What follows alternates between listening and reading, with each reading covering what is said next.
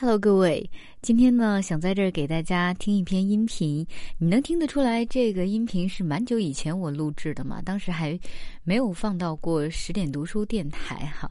这篇作品叫《黄油烙饼》，来自于汪曾祺。萧胜满七岁，近八岁了。这些年，他一直跟着奶奶过。他爸爸的工作一直不固定，一会儿修水库了，一会儿大炼钢铁了。他妈也是调来调去，奶奶一个人在家乡，说是冷清的很。他三岁那年就被送回老家来了。他在家乡吃了好些小米面饼子、玉米面饼子，长高了。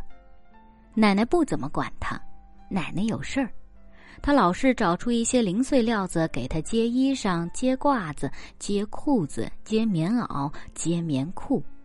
他的衣服都是接成一道一道的，一道青，一道蓝，倒是挺干净的。奶奶还给他做鞋，自己打胳膊、剪样子、纳底子，自己上。奶奶老是说：“你的脚上有牙有嘴，你的脚是铁打的。”再就是给他做吃的，小米面饼子、玉米面饼子、萝卜白菜炒鸡蛋。熬小鱼儿，他整天在外面玩。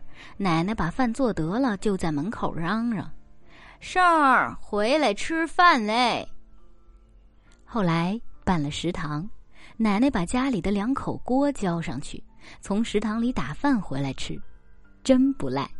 白面馒头、大烙饼、卤虾酱炒豆腐、焖茄子、猪头肉。食堂的大师傅穿着白衣服，戴着白帽子，在蒸笼的白蒙蒙的蒸汽中晃来晃去，拿铲子敲着锅边，还大声嚷叫：“人也胖了，猪也肥了，真不赖。”后来就不行了，还是小米面饼子、玉米面饼子。后来，小米面饼子里有糠，玉米面饼子里有玉米糊磨出来的渣子，拉嗓子，人也瘦了，猪也瘦了。往年撵个猪可费劲呐，今年一伸手就把猪后腿攥住了，挺大一个磕啷，一挤它，咕咚就倒了。掺假的饼子不好吃，可是萧胜还是吃的挺香，他饿呀。奶奶吃的不香，她从食堂打回饭来，掰半块饼子嚼半天，其余的都归了萧胜。奶奶的身体原来就不好，她有个气喘的病，每年冬天都犯，白天还好，晚上难熬。萧胜躺在炕上听奶奶呵喽呵喽的咳，睡醒了还听他呵喽呵喽，他想奶奶呵喽了一夜。可是，奶奶还是喝噜起来了，喝噜着给他到食堂去打早饭，打掺了假的小米饼子、玉米饼子。爸爸去年冬天回来看过奶奶，他每年回来都是冬天。爸爸带回来半麻袋土豆、一串口蘑，还有两瓶黄油。爸爸说，土豆是他分的，口蘑是他自己采的、自己晾的。黄油是走后门搞来的，爸爸说黄油是牛奶炼的，很营养，叫奶奶磨饼子吃。土豆，奶奶借锅来蒸了、煮了，放在灶火里烤了，给萧胜吃了。口蘑，过年时打了一次卤。黄油，奶奶叫爸爸拿回去，你们吃吧，这么贵重的东西。爸爸一定要给奶奶留下，奶奶把黄油留下了，可是一直没有吃。奶奶把两瓶黄油放在躺柜上，时不时的拿抹布擦擦。黄油是个啥东西？牛奶炼的，隔着玻璃看得见它的颜色是嫩黄嫩黄的。去年小三家生了小四，他看见小三他妈给小四用松花粉铺养子，黄油的颜色就像松花粉。油汪汪的，很好看。奶奶说这是能吃的，萧生不想吃，他没有吃过，不馋。奶奶的身体越来越不好，她从前从食堂打回饼子，能一气儿走到家，现在不行了，走到歪脖柳树那儿就得歇一会儿。奶奶跟上了年纪的爷爷奶奶们说：“只怕是过得了冬，过不得春呐。”萧胜知道这不是好话，这是一句骂牲口的话。哎，看你这法样，过得了冬，过不得春呐！果然，春天不好过。村里头老头老太太接二连三的死了，镇上有个木业生产合作社，原来打家具、修篱笆都停了，改了打棺材。村外添了好些新坟，好些白帆。奶奶不行了，她浑身都肿，用手指按一按，老大一个坑，半天不起来。她求人写信叫儿子回来，爸爸赶回来，奶奶。已经咽了气了。爸爸求木业社把奶奶屋里的躺柜改成一口棺材，把奶奶埋了。晚上坐在奶奶的炕上流了一夜眼泪。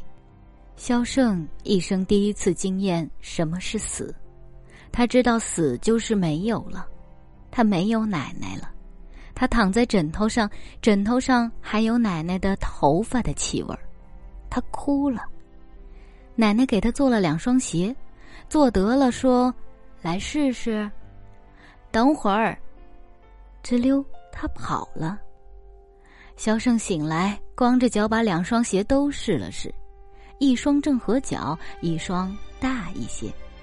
他的赤脚接触了躺底部，感觉到奶奶上的底线，他叫了一声“奶奶”，又哭了一气。爸爸拜望了村里的长辈，把家里的东西收拾收拾，把一些能应用的锅碗瓢盆都装在一个大网篮里，把奶奶给萧胜做的两双鞋也装在网篮里，把两瓶动都没有动过的黄油也装在网篮里，锁了门就带着萧胜上路了。萧胜跟爸爸不熟，他跟奶奶过惯了。他起先不说话，他想家，想奶奶，想那棵歪脖柳树，想小三家的一对大白鹅，像蜻蜓，像蝈蝈，像挂大扁飞起来咯咯的响，露出绿色硬翅膀底下的桃红色的翅膜。后来跟爸爸熟了，他是爸爸呀。他们坐了汽车，坐火车，后来又坐汽车。爸爸很好，爸爸老是引他说话，告诉他许多口外的事。他的话越来越多，问这问那，他对口外产生了很浓厚的兴趣。他问爸爸：“啥叫口外？”爸爸说：“口外就是张家口以外，又叫坝上。”为啥叫坝上？他以为坝是一个水坝。爸爸说：“到了就知道了。感情坝是一溜大山，山顶齐齐的，倒像个坝。可是真大。汽车一个劲儿的往上爬，汽车爬得很累，好像气都喘不过来，不停的哼哼。上了大山。”嘿，一片大平地，真是平啊，又平又大，像是赶过一样。怎么可以这样平呢？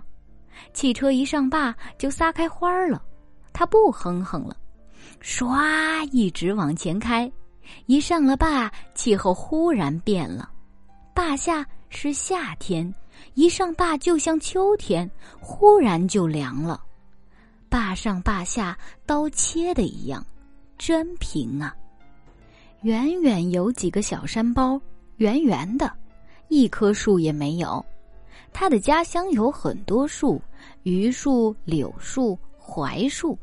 这是个什么地方？不长一棵树，就是一大片一大片的平地，碧绿的，长满了草，有地。这地块真大。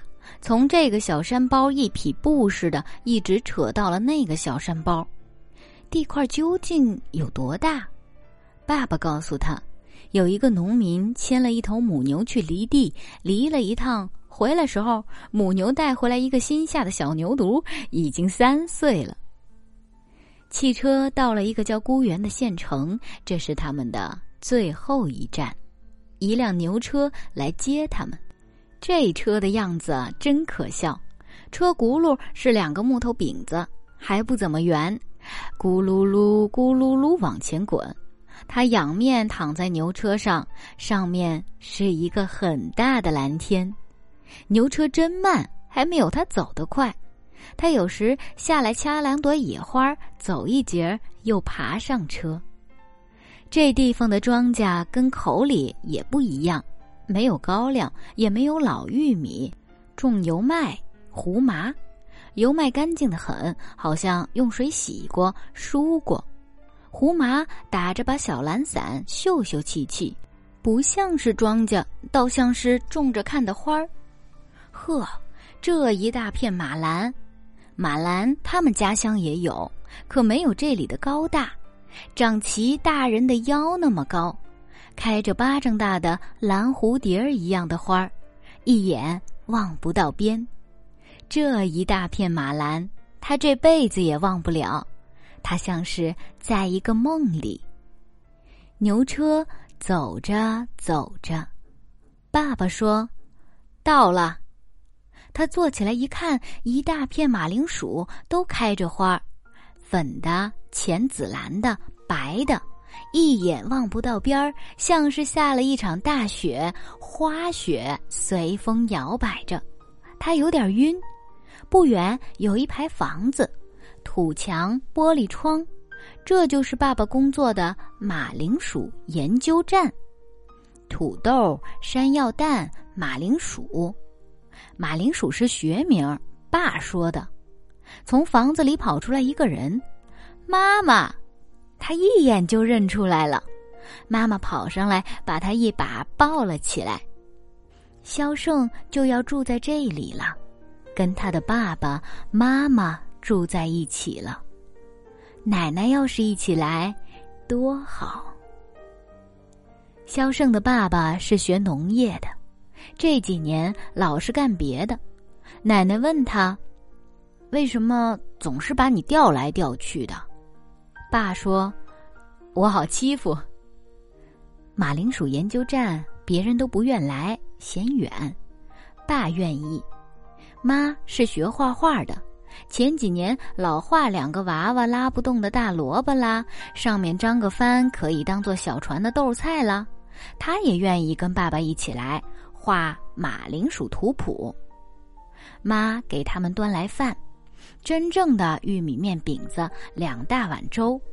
妈说这粥是草籽熬的，有点像小米，比小米小，绿莹莹的，挺稠，挺香。还有一大盘鲫鱼，好大。爸说别处的鲫鱼很少有过一斤的，这儿闹里的鲫鱼有一斤二两的。鲫鱼吃草籽，长得肥。草籽熟了，风把草籽刮到闹里，鱼就吃草籽。萧胜吃得很饱。爸说把萧胜接来有三个原因：一是奶奶死了，老家没有人了；二是萧胜该上学了，暑假后就到不远的一个小学去报名吧；三是这里吃的好一些。口外地广人稀，总好办一些。这里的自留地，一个人有五亩，随便刨一块地就能种点东西。爸爸和妈妈就在研究站旁边开了一块地，种了山药、南瓜。山药开花了，南瓜长出骨朵了，用不了多久就能吃了。马铃薯研究站很清静，一共没有几个人。就是爸爸妈妈，还有几个工人，工人都有家，站里就是萧胜一家。这地方真安静，成天听不到声音，除了风吹油麦穗子沙沙的像下小雨，有时有小燕子叽喳的叫。爸爸每天戴个草帽下地跟工人一起去干活，除山药。有时查资料、看书，妈一早起来到地里掐一大把山药花，一大把叶子，回来插在瓶子里，聚精会神的对着它看，一笔一笔的画，画的花儿和真的花一样。肖胜每天跟妈一同下地去，回来鞋和裤脚沾的都是露水。奶奶做的两双新鞋还没有上脚，妈把鞋和两瓶黄油都锁在柜子里。白天没有事儿，他就到处去玩，去瞎跑。这地方大得很，没遮没挡，跑多远一回头还能看见研究站的那排房子，迷不了路。他到草地里去看牛、看马、看羊，他有时也去伺弄伺弄他家的南瓜、山药地，锄一锄，从机井里打半桶水浇浇。这不是为了玩儿，萧胜是等着要吃他们。他们家不起火，在大队食堂打饭，食堂里的饭越来越不好，草籽粥没有了，玉米面饼子也没有了。现在吃红高粱饼子，喝甜菜叶子做的汤，再下去大概还要坏。肖生有些饿怕了，他学会了采蘑菇。起先是妈妈带着他采了两回，后来他自己也会了。下了雨，太阳一晒，空气潮乎乎的、闷闷的，蘑菇就出来了。蘑菇这玩意儿很怪，都长在蘑菇圈里。你低下头，侧着眼睛一看，草地上远远的有一圈草，颜色特别深，黑绿黑绿的，隐隐约约看到几个白点儿，那就是蘑菇圈儿。滴溜远，蘑菇就长在这一圈深颜色的草里，圈儿里面没有，圈儿外面也没有，蘑菇圈是固定的，今年长，明年还长。哪里有蘑菇圈儿，老乡们都知道。有一个蘑菇圈发了疯，它不停的长蘑菇，呼呼的长，三天三夜一个劲儿的长，好像是有鬼，看着都怕人。附近七八家都来采，用线穿起来挂在房檐底下，家家都挂了三四串，挺老长的三四串。老乡们说，这个圈儿明年就不会再长蘑菇了。它死了，萧胜也采了好些，他兴奋极了，心里直跳。好家伙，好家伙，这么多，这么多！他发了财了。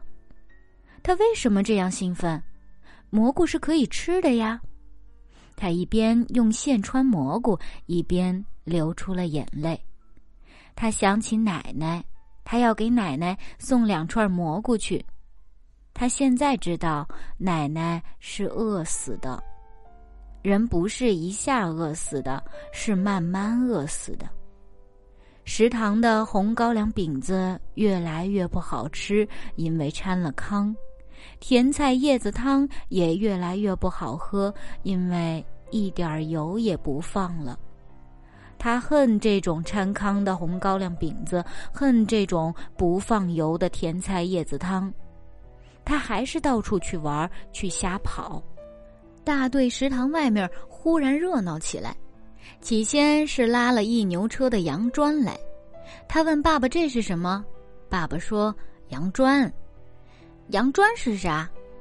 羊粪压紧了，切成一块一块。干啥用？烧。这能烧吗？好烧着呢，火顶旺。后来盘了个大灶，后来杀了十来只羊。萧胜站在旁边看杀羊，他还没见过杀羊，嘿，一点血都流不到外面，完完整整就把一张羊皮剥下来了。这是要干啥呢？爸爸说要开三级干部会。啥叫三级干部会？等你长大了就知道了。三级干部会就是三级干部吃饭。大队原来有两个食堂，南食堂、北食堂，当中隔一个院子，院子里还搭了个小棚，下雨天也可以两个食堂来回串。原来社员们分在两个食堂吃饭，开三级干部会就都挤到北食堂来，南食堂空出来给开会干部用。三级干部会开了三天，吃了三天饭。头一天中午，羊肉口蘑、臊子蘸油面；第二天炖肉大米饭；第三天黄油烙饼。晚饭倒是马马虎虎的。社员和干部同时开饭，社员在北食堂，干部在南食堂。北食堂还是红高粱饼子、甜菜叶子汤。北食堂的人闻到南食堂飘过来的香味儿，就说：“羊肉口蘑、臊子蘸油面，好香好香；炖肉大米饭，好香好香；黄油烙饼，好香好香。”萧胜每天去打饭，也闻到南食堂的香味儿。羊肉米饭他倒不稀罕，他见过也吃过。黄油烙饼。他连闻都没闻过，是香，闻着这种香味儿，真想吃一口。回家，吃着红高粱饼子，他问爸爸：“他们为什么吃黄油烙饼？开会干嘛吃黄油烙饼？他们是干部，干部为啥吃黄油烙饼？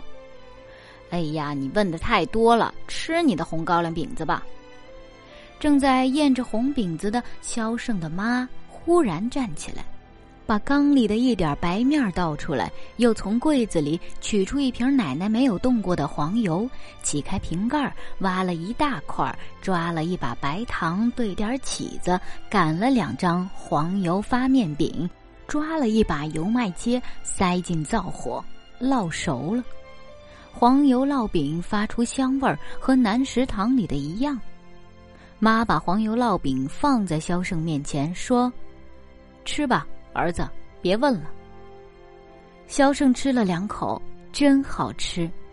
他忽然咧开嘴痛哭了起来，高叫了一声：“奶奶！”妈妈的眼睛里都是泪。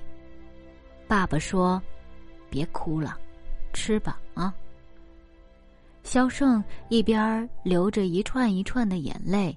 一边吃黄油烙饼，他的眼泪流进了嘴里。黄油烙饼是甜的，眼泪是咸的。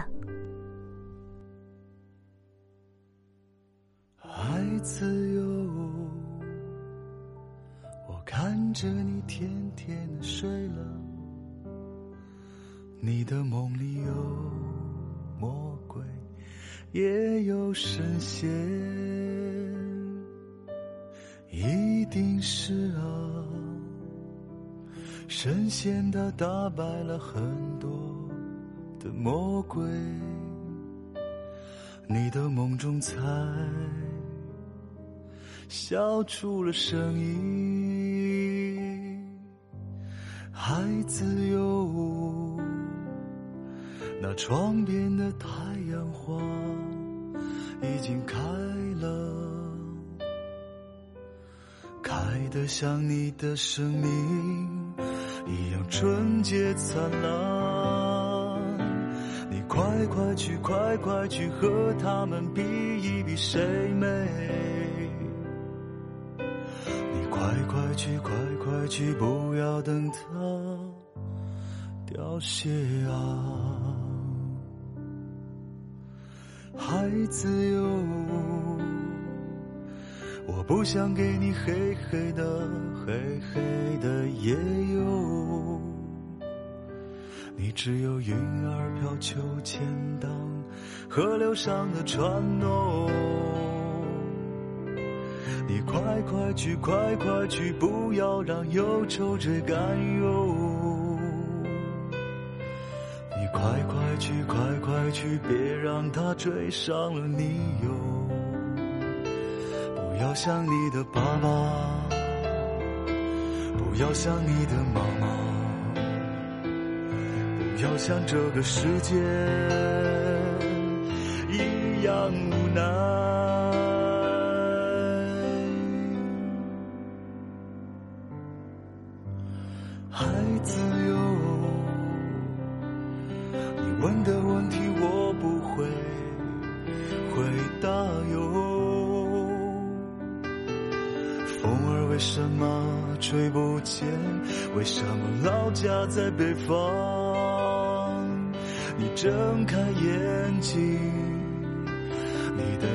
就在你的枕头下面。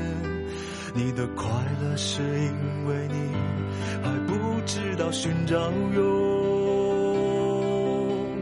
孩子哟。我想你想你快快的长大哟，还自由，却也不像你长得快哟。有一天你会离开我们的花园，有一天你会远的只剩下思念，孩子哟。我看着你甜甜的睡了，那些好奇的眼睛就挂在了树上哟。风就这么慢慢吹了吹了一个下午哟。于是我感觉时光流逝但很幸福。